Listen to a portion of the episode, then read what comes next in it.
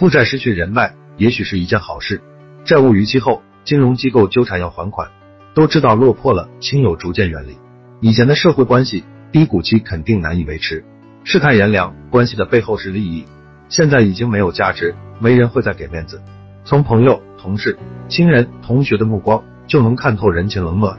事已至此，接受现实，不要再花心力维持可有可无的关系，卑躬屈膝，别人更加瞧不起。浪费财物，雪上加霜。该放下的关系，果断放下。不要打扰别人，不要试图去解释。再苦再难，自己扛。暂时做个哑巴，默默消失一段时间。等你翻身上岸，什么亲情、友情、爱情，全部能找回。远离喧哗，声色犬马，才有时间沉下心来审视问题。改变不了任何人，只能改变自己。不断坚持学习，改变过去的认知；不断努力工作，改变穷困的生活；不断砥砺前行。改变坎坷的人生，还有一件重要的事，就是锻炼身体。长期忙于拆东墙补西墙，挣扎于债务泥潭，经历过那些事，也就那样。除了这全方，迟早没人记起你。安安静静，冷冷清清。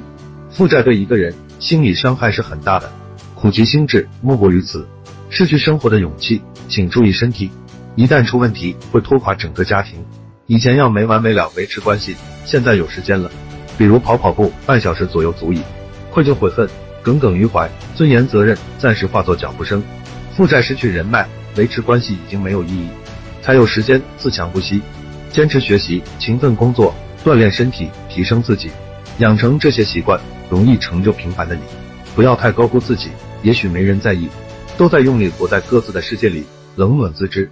你做错了什么事情？你正在干什么？没人关心，好不好过？只有家人还在啰嗦。感悟寂寞，拥抱孤独。寂寞是心灵的花朵，扎根于孤独的土壤，饱受着诗意的风霜，承载着未来的希望。感谢观看，欢迎交流。